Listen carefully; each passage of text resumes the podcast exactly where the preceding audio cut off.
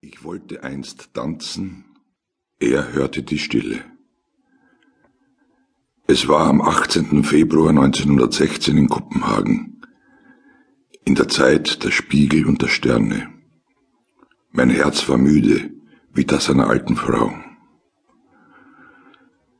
Lieber Wilhelm, ich habe kein Wort der Ansprache aufnehmen können, nicht einmal den Priester habe ich gehört.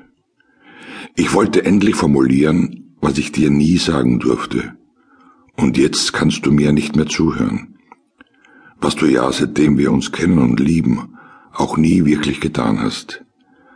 Jetzt reist du ab und wir sehen uns niemals wieder.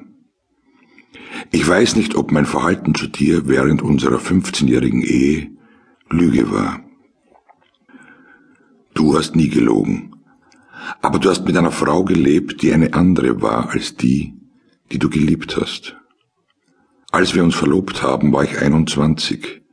Ich war ein fröhliches Kind und konnte mich nachmittagelang mit meinen Freundinnen lachend unterhalten. Nachdem ich dir begegnet bin, begann mein bilderloser Schlaf. Du hast meine Träume übernommen und besetzt. Du warst schweigsam und bist es bis zur Verstummung geblieben.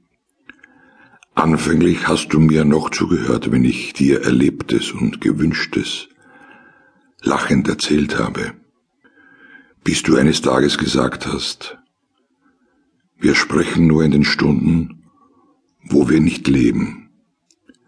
Sobald wir sprechen, schließen sich irgendwo göttliche Türen.